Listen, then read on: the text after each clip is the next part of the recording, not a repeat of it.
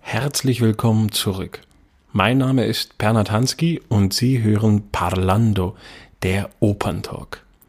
Ich begrüße Sie, liebe Zuhörerinnen und Zuhörer, ganz herzlich im neuen Jahr. Ich hoffe, Sie hatten alle ein wunderbares Weihnachtsfest, auch unter diesen bekannten Einschränkungen, haben viele gegessen, sind mit viel Zuversicht und Freude in das neue Jahr gestartet. Es kann nur schöner werden. In dem Sinne möchte ich mich auch ganz persönlich bei Ihnen bedanken für das liebe Feedback zu dem neuen, doch recht neuen Podcast von mir. Ja, was als Idee anfängt im Kopf, wird dann Wirklichkeit und freut einen natürlich umso mehr, wenn es da draußen noch zahlreiche Opern-Nerds gibt, die Spaß daran haben. Und ich kann nur so viel versprechen, der Podcast geht natürlich weiter und es warten ein paar wirklich spannende Gäste auf Sie. Ich verrate natürlich noch nicht zu viel, aber ich freue mich auf die ganzen tollen Gespräche, die noch folgen werden. Und heute im neuen Jahr geht es weiter mit einem ganz lieben Kollegen von mir, einem Tenor, Matthias Klink, den ich schon kennengelernt habe 2015, als er in Lyon gesungen hat und mit dem ich jetzt selber, naja, quasi auf der Bühne stehen durfte in der Hamburger Fledermaus, Bisher haben wir es leider nicht geschafft, sie auf die Bühne zu bringen vor Publikum. Wir sind immerhin bis zu einer internen Voraufführung gekommen. Und ich freue mich umso mehr, dass sich mein lieber Kollege Matthias die Zeit genommen hat, zwischen den wirklich anstrengenden Proben mit mir noch ein bisschen zu plaudern und über seinen Weg und seine Karriere zu berichten. In dem Sinne gleiten wir hinüber in das Interview und streifen dabei gleich meinen lieben Matthias singenderweise mit dem Schubert-Lied Nacht und Träume. Viel Spaß!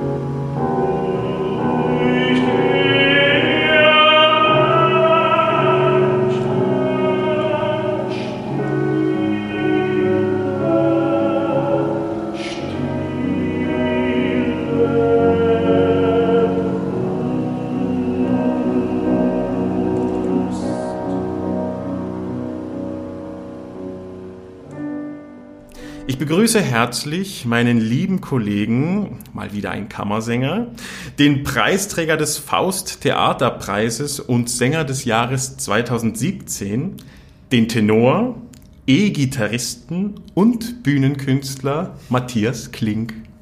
Hallo. Danke, dass du gekommen bist. Ich freue Sehr mich. gerne. Ja, ich habe es gesagt, wir sind gerade mitten in den Proben zur Fledermaus hier an der Hamburgischen Staatsoper. Wir sind fleißig dabei, wissen noch nicht ganz mit welchem Ziel, aber das soll uns nicht stören. Deine wievielte Fledermaus ist das? Ich habe das nicht so. Ja, okay, stimmt. Ich habe es schon öfter gemacht, weil ich ja Alfred vorher gemacht habe. Aber im Grunde ist es, glaube ich, erst meine fünfte Produktion.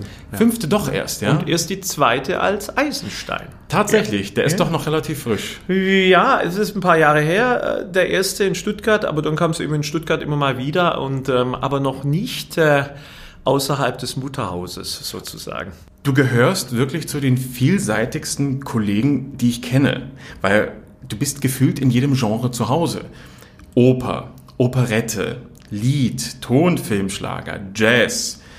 Gibt es Grenzen für dich? Nee, ähm, Eigentlich nicht. Nee, ich, ich wüsste nicht, äh, warum man sich Grenzen setzen sollte, weil wir ja, und das ist ja was ganz Wunderbares, wir haben diese universelle Kunstform, die so viel ausdrücken kann, die so viele Facetten hat. Und, und das, das, deswegen äh, glaube ich, darf man von vornherein überhaupt gar nicht über, über Grenzen nachdenken. Natürlich gibt es Grenzen. Es gibt Grenzen, dass ich, keine Ahnung, vor, schon vor zwölf Jahren hat mein damaliger GMD, der Herr Honeck in Stuttgart, ähm, gemeint, ähm, ob ich nicht mit ihm Passify machen möchte. Und ähm, da gab's da gab's dann später eine Neuproduktion und, und ich habe gleich gesagt, nee, ähm, äh, das ist jetzt nicht die längste Partie der Welt, wie wir alle wissen. Es ist auch von rein von den Tönen her nicht unbedingt die schwierigste Wagner-Partie, aber es liegt tief und du hast eben ein anderes Wagner-Orchester wie bei einem fliegenden Holländer. Das Absolut. ist halt so. Es ist ein Schiff, ja.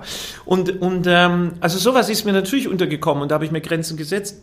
Ähm, genremäßig ähm, bin ich einfach der Meinung, Singen ist Singen. Ja? Und natürlich ähm, passt sich die Stimme an, ähm, je nachdem, was sie zu tun hat, ja? was, äh, was, was die Aufgabe ist. Äh, ähm, aber ich, ich versuche immer einfach mit, diesem, mit dieser möglichst offenporigen Haltung an jedes neue Projekt ranzugehen.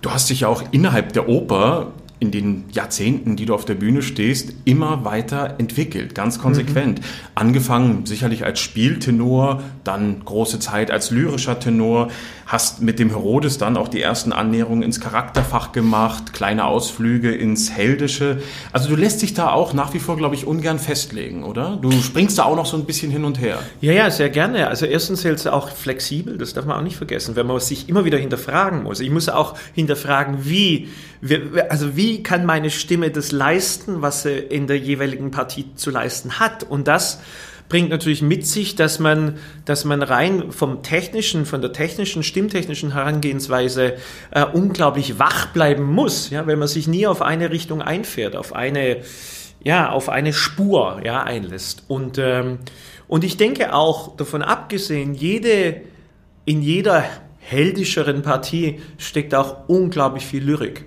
ja. Und ich denke auch, ähm, ich weiß nicht, wenn man in die ganz Großen geht, der, der, der, keine Ahnung, wie Lauritz Melchior, ich, wenn ich den höre heute, der hatte diese wahnsinnig baritonale große Stimme, aber im Grunde für mich, wenn ich ihm zuhöre, denke ich, mein Gott, der singt ja nur lyrisch. Also nur, in ja, Anführungsstrichen. Ja. Und das macht es so schön, ja. ja. Und das, äh, das ist auch, glaube ich, ein, ein ganz wichtiger Blick, wenn man die Ausflüge macht, ja, da sich immer wieder zu korrigieren und zu, natürlich zu balancieren. Also die Fächer beeinflussen sich auch gegenseitig positiv. Ja, also ich muss sagen, also ich habe schon wirklich verrückte Sachen gemacht, wenn ich dran denke. Ich hatte, ich hatte Reigen von Bosmanns in Stuttgart gemacht, modern, ein paar Jahre alt, aber natürlich typisch eine, eine, ähm, äh, eine moderne ähm, Textur von den Gesangslinien und so weiter. Und dann hatten wir Back-to-Back -back, äh, Kovanchina ähm, Mussorgsky nebendran, wo ich zwischen zwei wahnwitzigen Russen, die mich zugeföhnt haben, jeden Abend, ähm, ähm, also was, ja, ähm, musste ich mich da jeden Abend behaupten, in einer ganz anderen technischen Art, körperlichen Art vor allem auch, ja, die Stimme zu, zu benutzen, ja. Und ähm, sowas geht an die Grenze. Klar, und da ist man dann froh. Und das waren, glaube ich, sieben Vorstellungen, mehr oder weniger hintereinander. Ja, vielleicht mal einen Tag frei. Ähm, also da haben sie mir ein kleines Ei gelegt damals von der Dispo. Aber ich habe es dann eben angenommen und es ging. Aber es ist natürlich nicht zu empfehlen, dauerhaft. Das ist mal ganz klar. Also man muss auch wissen, wenn man so etwas tut, dass man immer wieder Pausen hat, wo man sagt, okay, jetzt singe ich nur ein Schubert-Lied. Ja, nur, ja? Im Grunde, jetzt singe ich endlich mal wieder ein Schubert-Lied, um, ähm, um meine Stimme einfach vielleicht ein bisschen anders zu tätigen. Aber da zeigt sich schon auch, was das gelernte Rüstzeug wert ist. Ja. Natürlich, also das ist klar. Es ist, ich sage auch immer zu, zu Studenten, wenn ich mal mit welchen zusammenarbeite, das, also das Wichtigste ist, ihr müsst gesund singen. Ja. Wenn ihr anfangt am Theater, ihr könnt die tollste Stimme haben oder vielleicht auch nicht so toll, aber das Wichtigste ist, es muss gesund sein. Ihr müsst euch erholen können, auch mit dem Singen. Ja? Ich weiß nicht, ob du die Geschichte von Gili kennst, so kolportiert, Erzähl mal. dass er wohl, er hat sich wohl nie eingesungen von der Vorstellung, aber hinterher hat er sich ausgesungen. also er hat hinterher Vokalisen gemacht. Ja. Und da muss ich oft dran denken, weil ich bin auch, je nachdem, ich meine, das kennst du auch, wenn man so drin ist und so, dann macht man morgens zweimal, ähm, summt man irgendwie ein bisschen rum und dann ist die Stimme da, so ist es eben, ja, wenn man voll fit ist und wenn es ein schöner Probenablauf ist, wenn man halt so drin ist, ja. Und da habe ich sehr oft daran gedacht und mache dann, mach dann auch sehr bewusst hinterher einfach Stimme für die, ähm, Stimmübungen für die Leichtigkeit, ähm, Übergangsübungen, die dann aus dem, aus dem, aus dem, aus dem Mezza di Voce kommen und so weiter und so fort. Einfach Dinge, wo ich spüre, ja, es ist noch flexibel. Ich glaube, das ist auch sehr wichtig. Mir ist das auch schon begegnet. Ich meine, wir müssen uns vergleichen mit Leistungssportlern und wenn die gerade einen Wettkampf absolviert haben oder einen Sprint gerannt sind, die Muskeln können nicht von 100 Prozent plötzlich wieder auf Null fahren. Da musst du auch ein bisschen nacharbeiten, dass die Ja. gesund wieder runterkommen. Ja, oder denken unsere Balletttänzer hier Ja. und Tänzerinnen, die, die sind natürlich, also es sind auch typisches Ballettding, die sind ja nur mit ihrem Körper beschäftigt, aber das sind wir ja auch. Eben, Ja? eben. Und zwar ganzheitlich. Nicht Ja. nur die zwei Stimmbandeln und so ein bisschen, ja, bisschen paar Muskeln, die da Mhm, mitwirken, ein bisschen Zwerchfell, ein bisschen da, äh, sondern es ist verdammt nochmal der ganze Körper. Ja. Ja. Ja, das unterschätzt man immer. Ja, und mir tut, ich sage immer, wenn ich gut gesungen habe, ähm, äh, nein, wenn ich richtig gut gesungen habe, dann tun mir meistens nur die Beine weh. Weil einfach, wenn man auch, und das ist auch etwas, was ich unglaublich spannend finde an unserer Arbeit, dieses auf der Bühne stehen, ja, diese Kraft, die sich entwickeln kann aus diesem, aus dieser Verbindung. Es ist so enorm wichtig, ja. Und ich weiß, dass dir das so besonders wichtig ist, weil das habe ich jetzt auch im Probenprozess beobachtet. Du probierst unheimlich gerne. Du bist auch jemand, der immer hinterfragt, der wirklich auch nichts dem Zufall hinterlassen möchte. Ja. Also die Arbeit endet für dich Nee. nicht. Ah. Das geht irgendwie immer weiter. Das beschäftigt Ja, dich. ja. Du kamst auch zu mir und was können wir besser machen im Ja. Duett und, und Ja. sei es nur eine Geste. Ich finde das total bewundernswert. Ich glaube, das war schon immer da, einfach natürlich eine gewisse Besessenheit, ähm, aber das hat sich natürlich intensiviert, auch natürlich mit, mit, der, mit den Rollen und auch mit, sage ich mal, mit der gestalterischen Freiheit, die die Rollen bieten, die ich jetzt mache. Ja, als Tamino oder Belmonte hast du andere, also es ist viel schwieriger, ja, sich auch körperlich so zu befreien, wie ich das jetzt darf mit den Sachen, die ich mache, ja, und und da wurde eigentlich dieses Bewusstsein dafür auch immer weiter, weiter, weiter geweckt. Und dann mit dem Wecken des Bewusstseins kommt natürlich auch die Suche danach einher. Ja, und das bedingt, das eine bedingt das andere. Und ähm, insofern finde ich wirklich äh, den Probenprozess, so anstrengend es sein kann, ja, das wissen wir, je nachdem auch mit wem man es zu tun hat, aber der Probenprozess ist für mich fast was Heiliges. Ja, also das ist, ähm, für mich eigentlich ähm, letztendlich ähm, auf eine Art viel wichtiger als dann die Aufführung. Ja. Daraus resultiert natürlich die Aufführung, klar. Die Stadt Stuttgart spielt in deinem Leben eine sehr wichtige Rolle.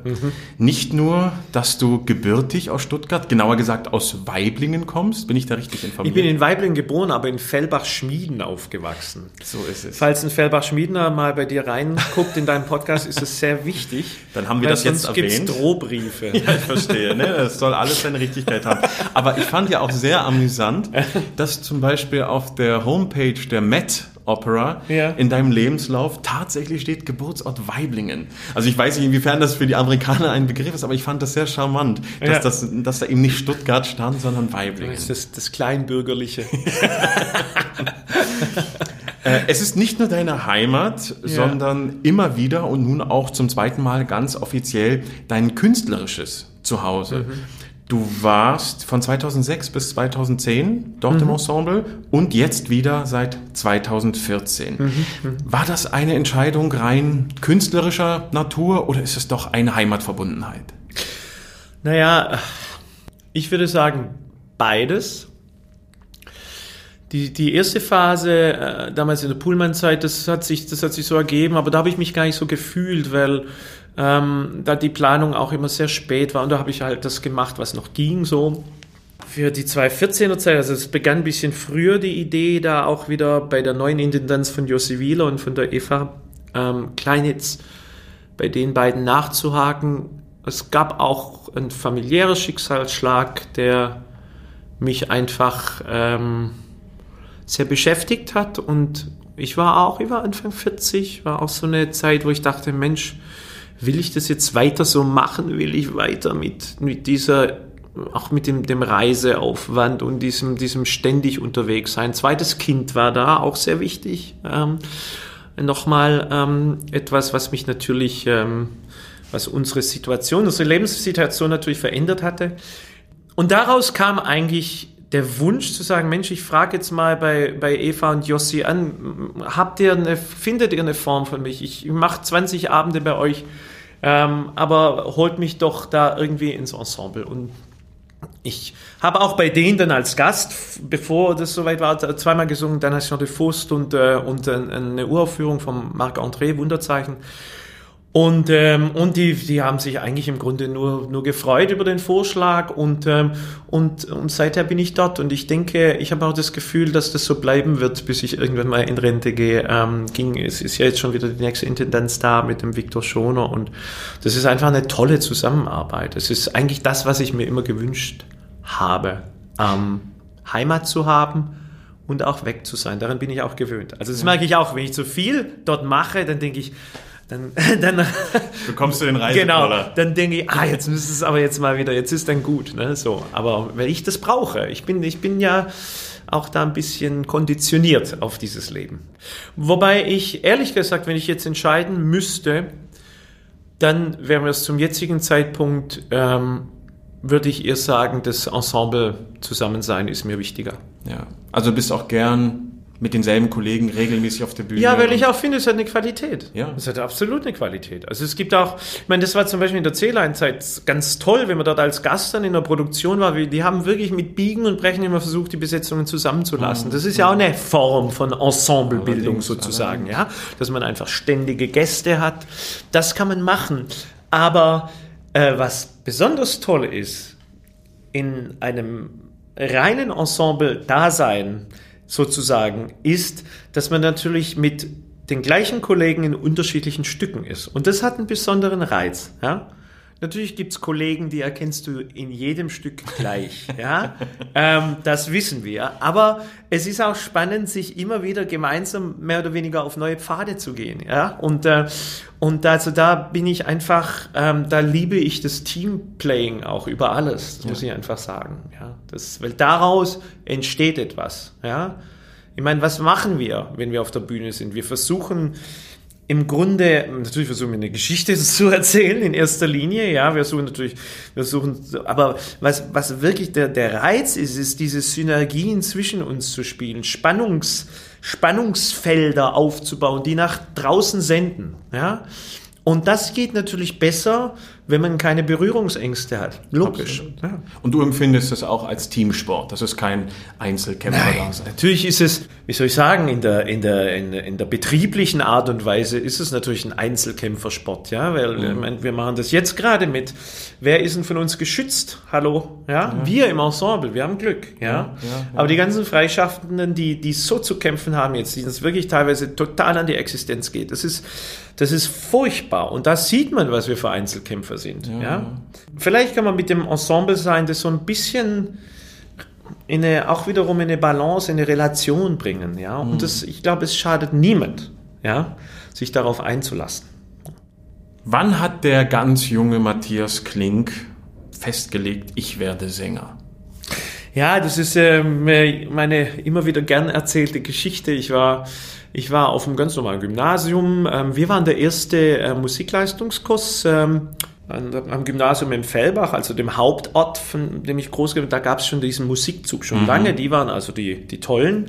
Und ähm, an unserem, am Gustav Stresemann Gymnasium in Schmieden, wurde durch, weil es der Jahrgang hergab, weil unser Musiklehrer so unbedingt, der wollte endlich auch mal einen Musikleistungskurs leiten und ähm, so waren wir da der erste Leistungskurs. Und gleichzeitig, und das hat es sehr geweckt, äh, weil ich das dann mit Gesang gemacht habe, ja, es war auch der Anfang meines, meines Gesangsunterrichtes. Ich habe vorher Geige gespielt und eben, wie schon erwähnt, äh, irgendwann mal als Teenager zur Gitarre gegriffen.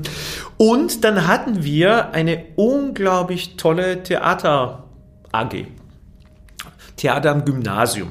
Und dieser Leiter der Theater AG war auch ein Musiklehrer, ähm, Herr Frank, Gustav Adolf Frank, der hat mich da also dann auch mitgenommen, hat gesagt, jetzt mach doch mal mit. Und dann hatten wir eine Produktion von Jesus Christ Superstar ebenso auf, auf unsere Möglichkeiten ähm, reduziert. Allerdings habe ich da hauptsächlich äh, E-Gitarre in der Band gespielt. Wurde aber immer mal wieder rekrutiert für irgendwie so ein, so ein, äh, so ein Oberpriester und sowas und durfte dann, das war die tolle Idee, den Superstar-Song singen und performen. Ja, der kommt ja eigentlich von Judas aus dem Jenseits, so als ähm, Kommentar zu, was da eigentlich abgeht mit Jesus. Und insofern konnte er das dramaturgisch dann auch irgendwie verpacken. Also ab da, ich war glaube ich 16 oder 16,5, 17, sowas in dem Dreh, ab da wusste ich, wie wenn man einen Schalter umlegt, ich werde Sänger, Opernsänger. Und ich habe ich hab immer gesungen, das ist es nicht. Meine Eltern sind mehr oder weniger ähm, in einem semi-professionellen Chor, waren die 40, 50 Jahre lang im süddeutschen Madrigalchor, haben immer bei den Ludwigsburger Schlossfestspielen mitgesungen und so. Also die Musik war da, die Oper war da, ähm, klassische Musik war sehr stark in unserer Familie. Also so eine, einfach so eine Hausfamilie, äh, Hausmusikfamilie eigentlich. Ja. Ja. Aber mit Jesus Christ Superstar wusste ich, und das hat mich niemand davon abbringen können. Ja, Aber es ist ja dann doch eine ganz andere Richtung geworden. Also du hättest ja dann auch in die Musical-Ecke ja, ja. gehen können, aber Ja. das war dann irgendwann Nee, auch klar. Da war dieses klassische Element war dann doch so stark, eben doch eben womöglich durch meine Eltern Ja. äh, weitergegeben. Ja, also, weil ich glaube, ich weiß nur so als Teenager, ich, ich bin natürlich von klein auf wurde ich da hingeschleppt, H-Moll-Messen, ähm, wo ich eingeschlafen bin als Fünfjähriger. Zauber, meine erste Zauberflöte, ich glaube, ich war erst, ich war drei Jahre alt und es war im Schlosstheater in Ludwigsburg. Ähm, Hast du tatsächlich Erinnerungen daran? ich habe, ich habe, ich kann erinnern, dass ich auf dem Schoß meiner Oma lag. Ja. ja das weiß ich noch. Ansonsten ähm, leidlich. Ja. Ähm, äh, und, und ich, natürlich typisch als Teenager findest du das komisch. Ich fand auch immer, ich fand es immer so unnatürlich. Das, wie kann man so singen? Das ist so unnatürlich. Was ich heute übrigens auch oft wieder finde, ehrlich gesagt. ja, das kommt immer mal wieder vor. Gab es auch mal ganz andere Berufswünsche, so Plan B? Oder? Nee. Nee, Nee, das nee. war dann. Ich wohl war auf, irgendwie also heillos überzeugt davon, dass es klappt. Und äh, äh, also mein Vater fand es gar nicht, weil er fand auch, ich habe nie gut Geige gespielt, wie soll ich denn überhaupt gut singen und so. Ja. Und also hat da auch nicht, also da hat mir das auch nicht vorenthalten, wie er das findet. Also ich hatte aber immer dann auf anderer Seite einen Onkel von mir, der in Amerika lebt seit Ende der äh, 60er Jahre, der ein Kirchenmusiker von Haus aus, hat aber auch Gesang natürlich studiert als Zweitfach, ähm, hat auch Gesang unterrichtet lange. Der hat mich wahnsinnig unterstützt. Wie gesagt, diese Lehrer irgendwie, die waren, und meine Gesangslehrerin auch, ähm, äh, meine erste, ähm, ähm, auch mehr oder weniger aus der, aus der weiteren Verwandtschaft, ähm, die war auch irgendwie, hat da nie irgendwie Zweifel gehegt. Ja. Dann bin ich während des Zivildienstes bin ich zu einem, zum Professor, ein, Bekannter von meiner Gesangslehrerin, Professor Reis, der in Freiburg lange unterrichtet hat. Zu dem bin ich dann immer privat nach Baden-Baden und das war irgendwie, und der war irgendwie auch, dachte, ja, jetzt machst du Aufnahmeprüfung. Also die waren immer irgendwie überzeugt, dass das klappt. Ja. Und dann gab es das Studium Ja. in Stuttgart In auch. Stuttgart, ja, ja. Die Freiburger wollten mich nicht. Ähm, Aha. habe ich ähm, eben noch in Stuttgart mich auch angemeldet gehabt, lag ja nahe. Und, ähm, und da haben sie mich dann genommen. Ja. Da hast du dann studiert bei der Luisa Bosabalian. Bosabalian, genau. Das ist ja hier auch mit Hamburg schließt sich wieder der Kreis. Ein wenig, auf jeden Fall. Die hat da eine, eine, eine schöne Zeit hier gehabt, auch wo sie sehr anerkannt war ähm, im Lyricus Pinto-Fach. Ähm, und ähm, ja, stimmt. Also bei meiner ersten Premiere in Hamburg war sie dann auch Ja. hier natürlich. Ja, war leider mehr damit beschäftigt, ob sie wiedererkannt wird als das, was ich geleistet habe. Aber das ist ein anderes Blatt. Ähm, aber dann muss ich sagen, mein mein wirklich mein maßgeblicher Lehrer war ein, ein ein äh, typischer Vocal Coach, wie die Amerikaner sagen, ähm, und zwar Carl Davis, ähm, ein, ein amerikanischer Pianist, ein wunderbarer Begleiter auch, ein sehr ein einfach klanglich unglaublich ähm, toller Pianist. Ähm, und der hat mich so richtig an die Hand genommen. Also ich hatte teilweise dann bei Bosabalian zwei Stunden und beim Davis sowieso zwei Kohabitationsstunden plus, plus, Bernhard.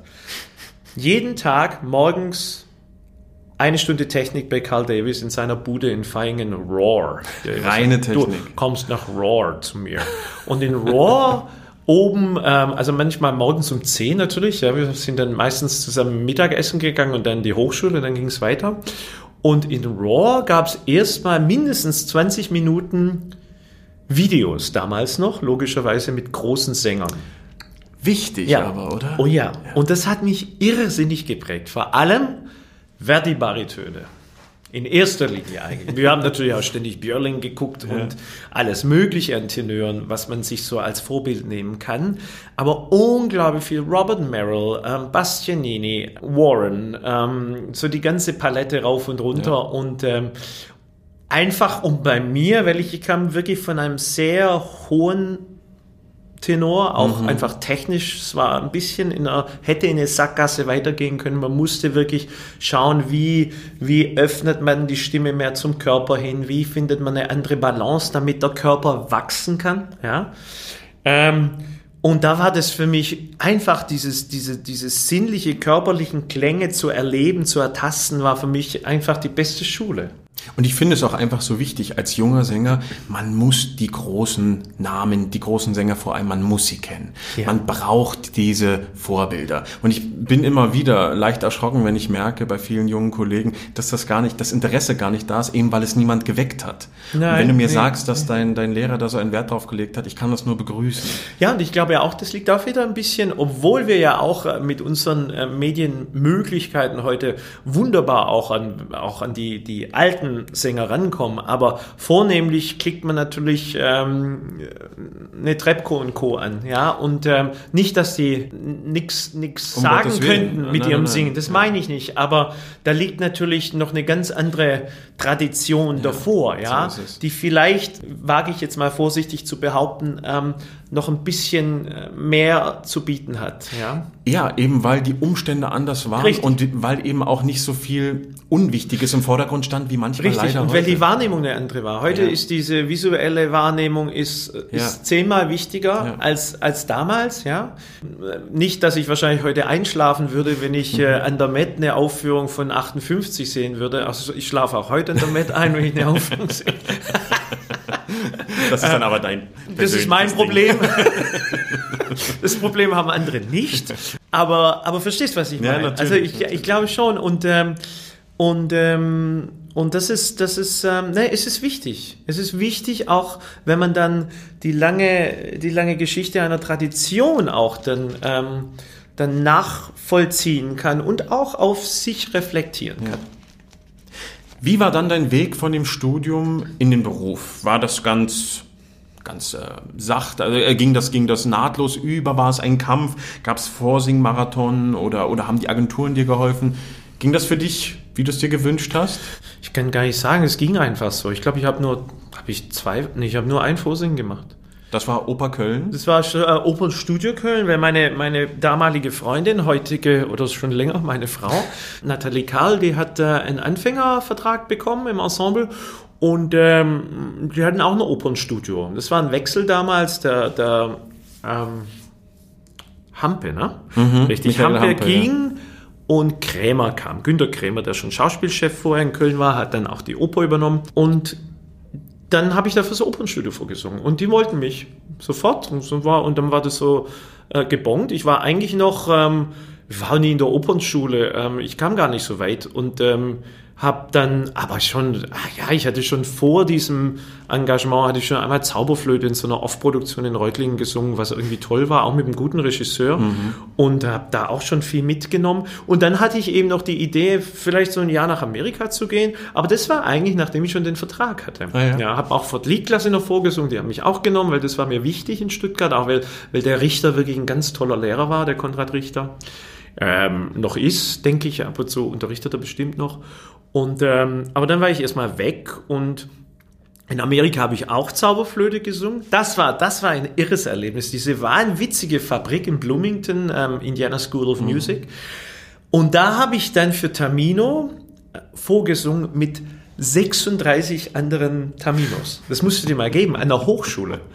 Ah, völlig crazy. Ja. Und da gab's dann, da gibt's immer, es gibt's wahrscheinlich heute noch im September, gibt's immer vier Tage lang Vorsingen. Und da dürfen alle, die selber denken, dass sie für eine Rolle in Frage kommen, beziehungsweise der Lehrer denkt, dass sie für eine Frage, für eine Rolle in Frage kommen, dürfen vorsingen. Und jeder hat drei Minuten und 15 Sekunden und dann muss er wieder runter von der Bühne.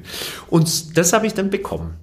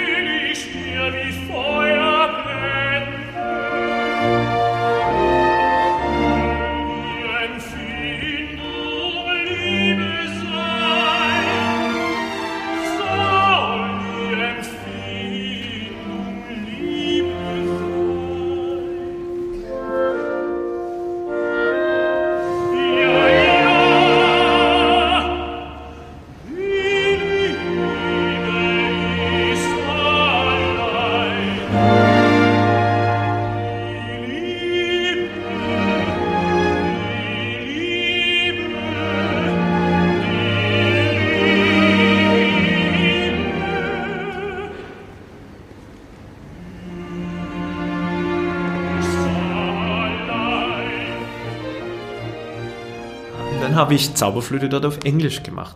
Übrigens, Pamina war Simone Nold. Ich weiß nicht, ob Ach, du dich noch an Simone natürlich. erinnerst. Und äh, Simone war auch eine Schwäbin, wie Ja. ich, ähm, war meine Pamina in Bloomington. Sehr, Sehr lustig. süß, ja. Und ähm, aber dann war das irgendwann, mein Lehrer war dann auch krank drüben. Ich war bei so einem, einem Kubaner, kubanischen ähm, Tenor Carlos Montane und irgendwie hatte ich da auch genug gelernt und so. Ähm, und dann bin ich früher zurück und habe dann noch ein Semester Liedklasse gemacht. Aber wie gesagt, alles unter dem Bewusstsein, dass ich dann ab ähm, Herbst 95, 96 in Köln zu tun habe.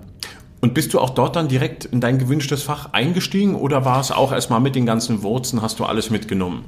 Ja, also es war beides. Es war, wir hatten eine eigene ähm, Produktion von Così fan tutte, habe ich dann zum ersten Mal, ich muss sagen, meinen ersten Belmonte habe ich dann im, äh, auch da im, im Herbst quasi mit Einstieg in Köln gemacht und zwar in, in Treviso. Das ging über meine Agentur Kühnli damals, die damals noch ähm, ganz gut in, mit Italien verbunden waren und ähm, Soltan Peschko, äh, der damals, glaube ich, Chef in Düsseldorf war, hat dirigiert und die haben mich genommen dafür und das war irgendwie ganz toll, ähm, die Partie mal zu machen und so. Cornelia Götz, äh, wir sprachen neulich darüber, die ich natürlich später dann wieder als äh, in der Konstellation getroffen habe, die hat auch ihre erste Konstanze dort ausprobiert. Jedenfalls ging es dann in Köln los, da habe ich Cosi dann gelernt, ähm, aber auch viele Kleinrollen gemacht und ganz witzig ist, mein, mein, meine erste Rolle sollte sein, der Vorsänger in Eugen und Ja. Jägen. Ja, so. Und ähm, was ich nicht wusste, also als Studiomitglied, und wir wurden, äh, klar, äh, die wollten uns einsetzen und wir haben auch immer ein bisschen Geld gekriegt, wenn wir auf der Bühne waren. Aber was ich natürlich nicht wusste, war mir einfach nicht klar, ähm, dass das natürlich normalerweise ein Chorsoli ist. Ja, ja. Jetzt pass auf. Und dann komme ich also zu meiner ersten Vorstellung und es ist ja, es ist ja da di da di da di da di da da da da di da. Nicht mehr und nicht weniger als das und das zwei, drei Mal. Dann setzt schon war- der Chor Genau, ein, und das ja. setzt der Chor ein und bla. So. Ähm, jedenfalls kurz vor meinem Einsatz, ich war scheiße aufgeregt, ja, kurz vor meinem Einsatz räuspert sich der gesamte Herrenchor hinter mir. Wirklich. Also diese Ärsche, ich kann es leider anders nicht sagen, selbst hier mit dem Mikrofon vor mir. Also so habe ich das natürlich empfunden. Die haben sich geräuspert und ich dachte, scheiße, wie soll ich hier jetzt meine paar Töne rausbringen? Und ähm, hinterher hat mir dann der Chorleiter gesagt, so das, dieser erste Sprung war leider zu tief. Dann sage ich, okay, gut, tut mir leid. Aber da wurde ich dann sehr schnell abgezogen, weil, weil dann glaube ich der Opernleiter doch, doch der Leitung doch klar, vielleicht geben wir das wieder im Chor schon, weil dann der Konflikt äh, weg ist. Und dann wurde ich trainiert auf ersten Priester in der Zauberflöte. Ah, den hast du auch noch mitgenommen. Den habe ich mitgemacht. Und dann kam eine super Chance. Da habe ich auch wieder eigentlich nur Glück gehabt. Also, es kam, ich erzähle von zwei Chancen in meiner ersten Spielzeit in Köln. Die erste war, dass man ähm, einen Kollegen ausgewechselt hat in einer Offenbach-Einakter-Produktion. Und zwar ähm, habe ich eh gecovert als junger Kerl. Meine Frau hat die Hauptrolle gesungen und unter anderem war Toni Blankenheim, den man vielleicht hier aus Ja, Hamburg eben. noch kennt. Der war damals, der hat damals schon nichts mehr gesehen, glaube ich. Natalie musste ihn immer auf die Bühne führen. es war aber ein, eine herrliche Type. Was haben wir gelacht? Und also es gab zwei Offenbach-Einakter und da war ich dann plötzlich ähm, in der Premiere drin. Ja, bei- beim Salon Pitzelberger und Bataclan. Bataclan, Ja. Und ähm, das kam dann im Schauspielhaus raus und war ein Riesenerfolg. Die Kölner mochten es wahnsinnig und äh, wir sind dann später ins Opernhaus. Und dann, das war die erste große Chance, ja. Plötzlich war ich da irgendwie, ja, der neue Nachwuchsmann. Äh, Mann. dann sollte mein erster, mein erster, erster Priester kommen. Auch wieder was, nur kurz ähm, nebenbei, ohne, ich hoffe, ohne den Faden zu verlieren. Was da ganz toll war, war auch wiederum das Ensembletheater, wir sprachen drüber, dass man irgendwie so wunderbare ältere Kollegen hatten, hatte, die, die einfach einen blitzsauberen Dialog sprechen können, die damit umgehen können, die das setzen können, die sprechen können, Ja. die verständlich sind, die ein Timing dafür haben.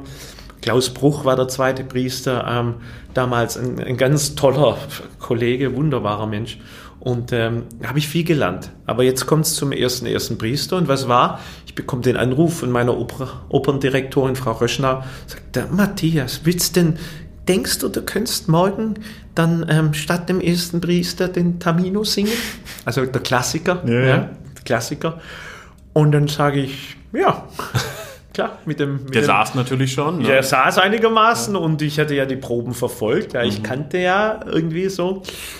Und dann mit der, natürlich mit der, mit dem, mit dem Mut der Jugend sozusagen und mit der, mit dem bisschen, einfach mit dem Draufgängertum auch zu sagen, ja klar, habe ich das dann gemacht und ähm, ab da war ich dann auch Tamino. Und das war alles noch in der Opernstudiozeit. Alles in der Opernstudiozeit. ist ich habe dann im Opernstudio habe ich mehr verdient als später dann im ersten Ensemble-Vertrag. Das kenne ich, das kenne ich. Eben weil man ja extra bezahlt wird noch für die Ja, Bühneneinsätze. genau, ne? genau, ja, ja, genau. das ging, ging vielen Kollegen Ja. so. Und bist dann aber auch relativ schnell wieder in die Selbstständigkeit gegangen. War das eine bewusste Entscheidung oder hat es sich so und gar ergeben? nicht, ganz und gar nicht. Das war eine, war eine riesen Auseinandersetzung damals und für mich sehr schwer. Mein Gott, ich war Ende 20. Ähm, und zwar hatte ich in der Zwischenzeit ähm, auch ähm, dann ein paar erfolglosere Vorsingen dann gemacht. Einmal für die KOB, ähm, für eine COSI, dann äh, in, in Dresden zunächst. Hm, nee, übrigens, das war auch ein irrsinniges Vorsingen, wo ich denke, wie kann man einem jungen Sänger sowas antun? Wie kann man einem Sänger überhaupt sowas antun? Ich kam da also rein und das war der Aufbau von einer ähm, Fidelio-Produktion. Und vor mir war so ein Stacheldrahtzaun. Die berühmte Miliz-Inszenierung, die es heute noch ja, gibt. Die gibt es ja, heute ja, noch. Ja, ist bestimmt eine tolle Inszenierung. ja, aber natürlich bestimmt nicht schön zum Pass Vorsingen. auf. Ja. Und wie, ich komm, wir kommen da raus, also nicht nur ich, haben ja nur andere vorgesungen und ich, ich sollte Belmonte vorsingen. Und, äh, und dann wurden wir angeleuchtet, wirklich mit zwei Doppelscheinwerfern durch einen Stacheldraht der Inszenierung durch. Kannst du dir das vorstellen? Ja, ich kenne die Inszenierung, ich kann es Und mir dann vorstellen, kam, aber dann kam aus dem Off, ja, Herr Kling, schön, dass Sie da sind und so. Und ja, was, was wollen Sie denn mal singen und so. Und ich dachte, das kann ja wohl nicht wahr sein. Ja. Und dann sang ich irgendwie Konstanze, Konstanze. Durch den ich Maschendrahtzaun. Durch den Maschendrahtzaun. es hat nicht geklappt. Aber lag dann, am genau, dann jetzt, und jetzt, das ist auch wieder eine ganz glückliche Fügung, muss ich sagen. Ich war ja dann schon in der Zwischenzeit, Ende der Spielzeit 96, 97 hier in Hamburg in den Falstaff eingesprungen. Zwei Wochen vor der Premiere. Da habe ich äh, Marco Arturo Marelli kennengelernt und wir mochten uns sofort. Und äh, der hat mich dann für Dresden für eine Uraufführung empfohlen. Und plötzlich war der Weg offen in Dresden. Und, und ich war dann mit dieser Thomas Chatterton-Sache dabei. Sehr spannendes Stück. Äh, Matthias Pinscher hat die Musik geschrieben. Hans-Henny noch. Ich glaube, er, war, er ist gerade in der Zeit gestorben. Ähm, war gestorben dann. Ähm, ähm, war eine ganz tolle Arbeit. Äh, bestimmt nicht leicht anzuschauen. Ich sage immer, wir haben regelmäßig die Touristenbusse aus der Semperoper gespielt. Ja, ja, das Ähm, kenne ich auch. Ja.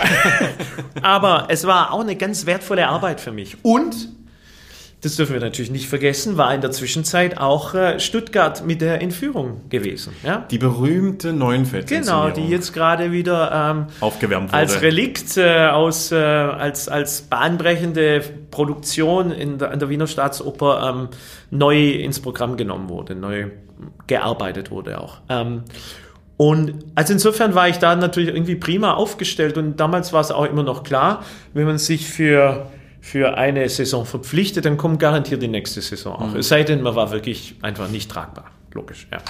Aber es war nicht so, Gott sei Dank. Und so hatte ich natürlich auch für Köln Termine, die ich eigentlich schon unterschrieben hatte.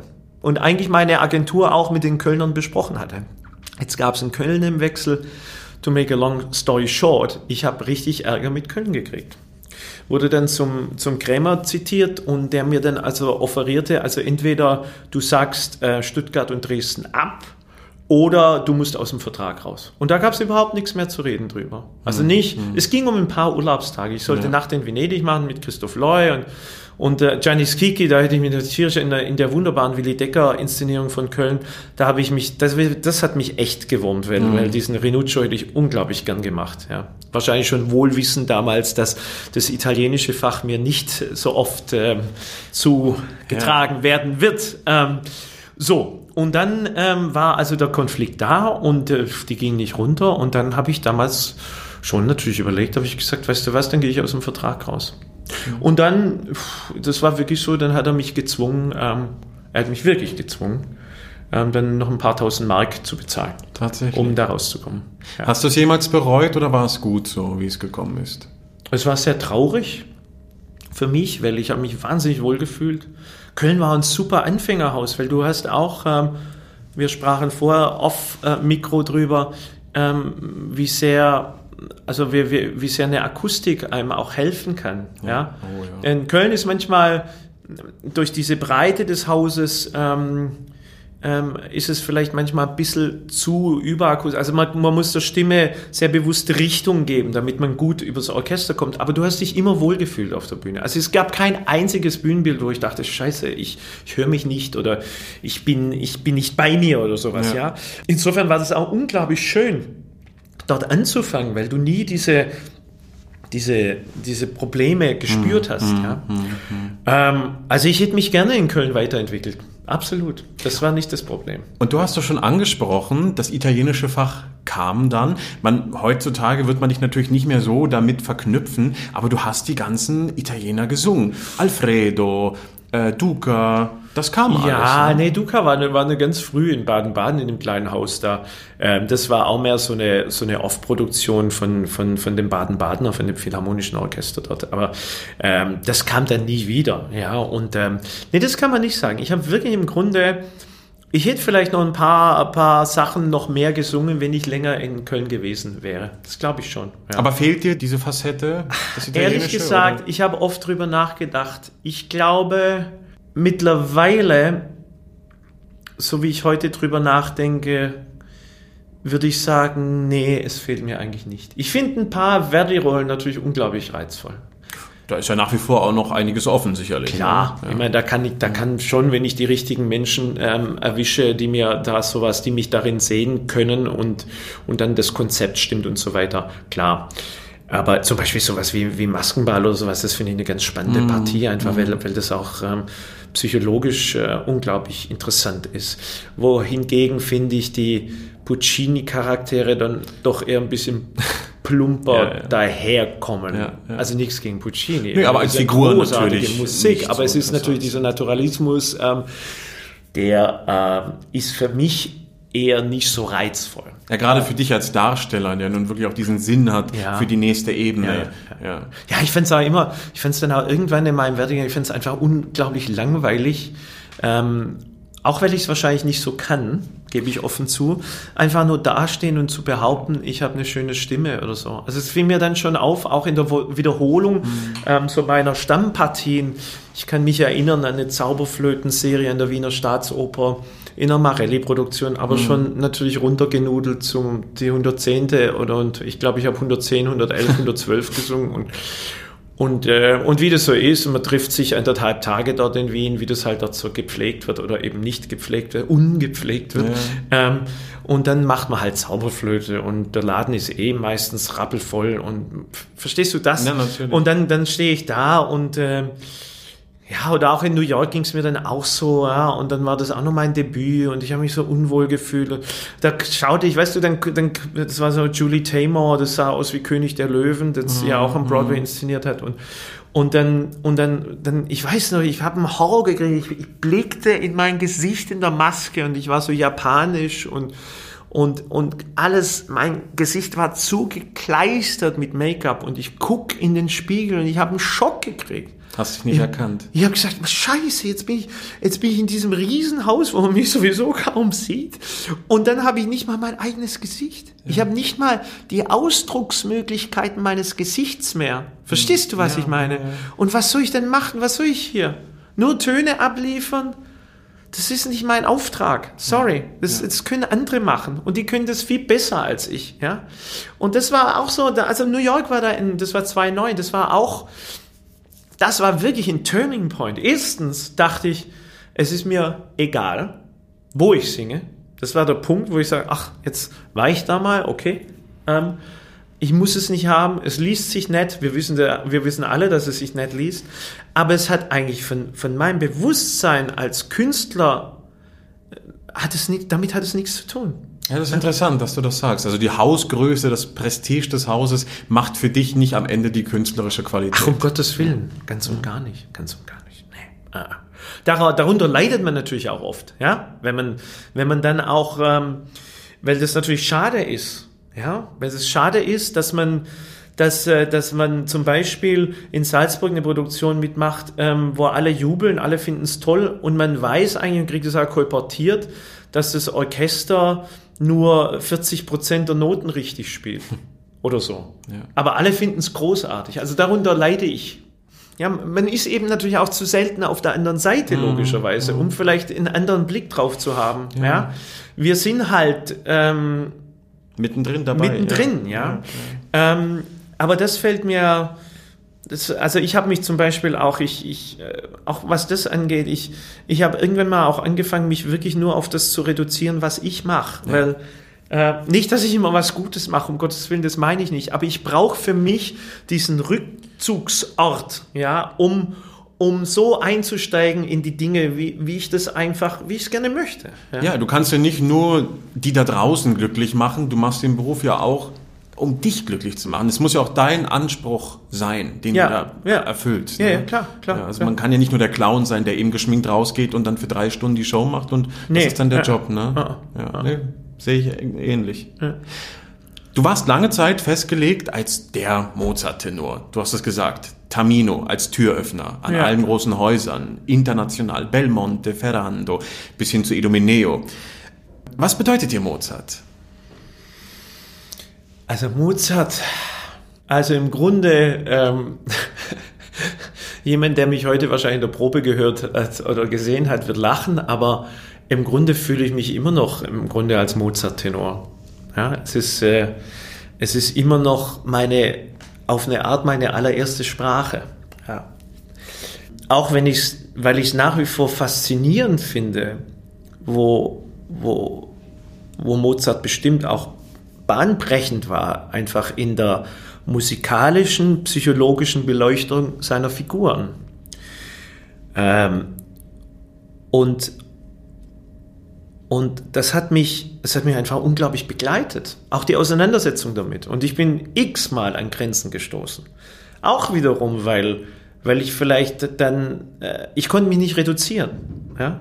Ich konnte mich nicht einfach nur darauf zu re reduzieren, zu gucken, dass ich immer einen guten Kopfstimmenübergang bekomme, damit es immer im Einklang ist. Ähm, weil ich wollte ja auch weiterkommen. Ich wollte ja meine Stimme auch weiterentwickeln. Ich wollte weiter bohren in, in meinen stimmlichen Möglichkeiten und auch in, in den inhaltlichen Möglichkeiten, die so eine Rolle bietet. Und da kommt man natürlich bei Mozart oftmals an eine Grenze, weil die Charaktere, bis auf Idomeneo würde ich sagen, der da viel mehr Abgründe natürlich bietet, weil die Charaktere da ganz schwer darzustellen sind, wenn man so denkt. Ja. Tamino hat noch diese Sturm- und Drang-Geschichte natürlich im, im, äh, im, im Rezitativ, was natürlich ein, ein Geschenk ist für jeden Tenor, der einfach mal ein bisschen was ausdrücken möchte. Ja, ein Geschenk, wenn man, wenn man in Nuancen gehen kann, wenn man situativ auch singen kann, wenn man, wenn man, wenn man in einen, in einen Zustand gerät, ja, von Emotionen und die auch formulieren kann, ähm, direkter formulieren kann über, über, die, über, die, über den, die geschriebene Note, über den Text. Ja. Ähm, ansonsten, ich meine, nehmen wir den, nehmen wir den Belmonte, ich meine, der singt, die, der arme Kerl singt die ganze Zeit von irgendeiner, von irgendeiner Liebe, von der er im Grunde, im Grunde keine Ahnung hat. Ja, er hat keine Ahnung davon. Es ist halt nur Konvention, ja. Und natürlich ist es spannend, gegen eine Konvention anzugehen, aber wenn der arme Kerl vier Arien lang mit der Konvention schwimmt, bis die Frau ihn endlich erlöst und sagt, du, Liebe ist der Tod, ja, ja, und ihm plötzlich die Augen aufgehen im Duett, das ist, das ist wirklich darstellerisch tierisch anstrengend. und sängerisch sowieso ist eh das Schwerste, Belmonte, finde ich, ja. Weil alles ist so auf dem Präsentierteller, was der da so singt. Selbst im Quartett ist er auf dem Präsentierteller, ja.